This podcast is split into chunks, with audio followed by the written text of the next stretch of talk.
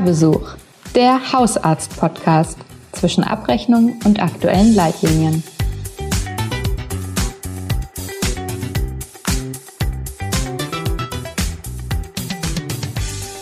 Die Impfungen gegen das Coronavirus scheinen aktuell ja vieles im Praxisalltag zu überschatten. Dabei läuft die Versorgung von chronisch kranken Menschen in Hausarztpraxen natürlich weiter und damit eben auch die Verordnung von Heilmitteln. Weil hier mit wirklich wenigen Kniffen bedeutende Erleichterungen möglich sind, freue ich mich sehr, diese in der heutigen 15. Folge unseres Hörbesuchs zu besprechen. Es ist Dienstag, der 13. Juli. Mein Name ist Jana Sauer, ich bin stellvertretende Chefredakteurin und ich spreche heute mit Dr. Christoph Klaus. Er ist Hausarzt im hessischen Grebenstein und einer unserer rauchenden Köpfe, also Teil jenes Teams von Abrechnungs- und Verordnungsprofis, die in der Hausarzt regelmäßig Tipps geben. Hallo, Frau Sauer. Bereits zum 1. Januar dieses Jahres wurde die Heilmittelverordnung ja grundlegend überarbeitet. Das wollen wir jetzt heute nicht nochmal thematisieren. Ich packe allerdings mal ähm, einen Link zum Nachlesen in die Show Notes. Damals gab es auch einen guten Artikel äh, wirklich von Christoph Klaus, der das Ganze aufgedröselt hat. Ähm, zum Nachlesen einfach einmal draufklicken.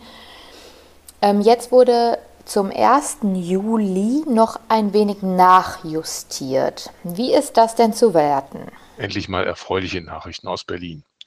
Die Diagnosenlisten des langfristigen Heilmittelbedarfs und des besonderen Verordnungsbedarfs wurden ergänzt. Und zwar um teils wichtige Indikationen für Hausärztinnen und Hausärzte. Ganz neu aufgenommen ähm, wurde ja auch äh, eine ganz aktuelle Indikation. Äh, ich sage jetzt mal Stichwort Corona-Pandemie. Kannst du das nochmal genauer ausführen, Christoph?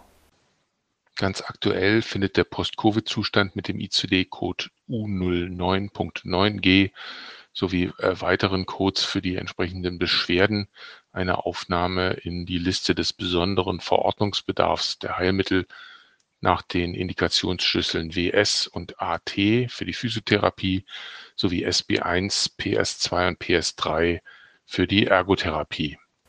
Wo wurde denn noch nachgebessert?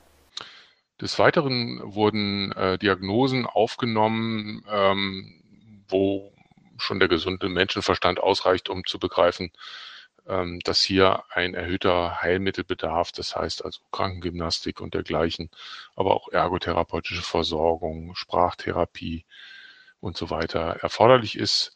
Ähm, darunter ähm, die Folgen schwerer Verbrennungen und Verätzungen, ähm, angeborene Störungen wie die Osteogenesis imperfecta, ähm, aber auch andere Erkrankungen wie der Normaldruck, Hydrocephalus und das Guillain-Barré-Syndrom.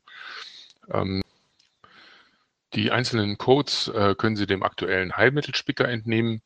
Ähm, dazu finden sich einige Anwendungsbeispiele im äh, aktuellen Artikel des Hausarztes.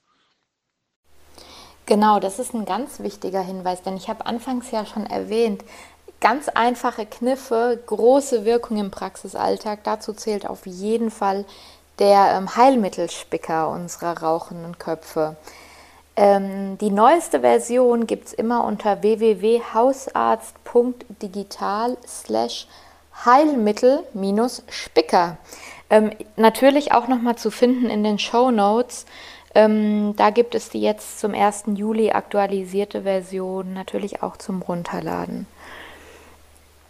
Ähm, was genau bedeutet das denn jetzt aber im Praxisalltag? Dies ermöglicht uns, unsere Patienten, die von diesem Krankheitsbild betroffen sind, ohne Angst vor Regressen versorgen zu können. Genau, also dieses, ähm, ich sag mal, budgetschonende Verordnen, äh, kann man das, glaube ich, nennen, ähm, habt ihr auch tatsächlich in dem aktuellen Beitrag, den du vorhin schon mal erwähnt hast, ähm, aufgedröselt ähm, anhand von drei Fallbeispielen. Auch hier ähm, den Link gibt es in den Show Notes. Ähm, vielleicht kannst du aber auch einfach nochmal so ganz generell erklären, ähm, wo ist denn der Unterschied zwischen besonderem und langfristigem Heilmittelbedarf? Ähm, wo sind die Unterschiede und was bedeutet das aber ganz konkret für dieses budget, budgetfreundliche oder budgetschonende Verordnen?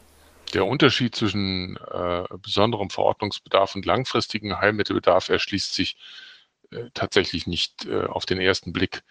Ähm, beim langfristigen Heilmittelbedarf handelt es sich im Wesentlichen um chronische Erkrankungen wie beispielsweise die Multiple Sklerose, äh, bei der es unzweifelhaft einen äh, andauernden Heilmittelversorgungsbedarf gibt.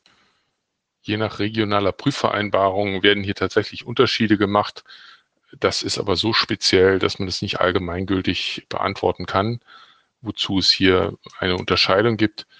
Ähm, das Wichtigste zu wissen ist eigentlich, dass wir in beiden Fällen, und das haben noch nicht alle Praxis-EDV-Systeme umgesetzt, ähm, tatsächlich Quartalsbedarf auf einem Rezept verordnen dürften. Vielen Dank, äh, Dr. Christoph Klaus, für diese Tipps rund um die neue Heilmittelverordnung. Wenn euch diese sehr praxisnahe Folge des Hörbesuchs gefallen hat, wenn ihr schon Fans des Heilmittelspickers seid, hinterlasst uns gerne eine Bewertung hier in eurem Podcast-Player. In jedem Fall hören wir uns wieder ähm, heute in zwei Wochen am 27. Juli. Bis dahin,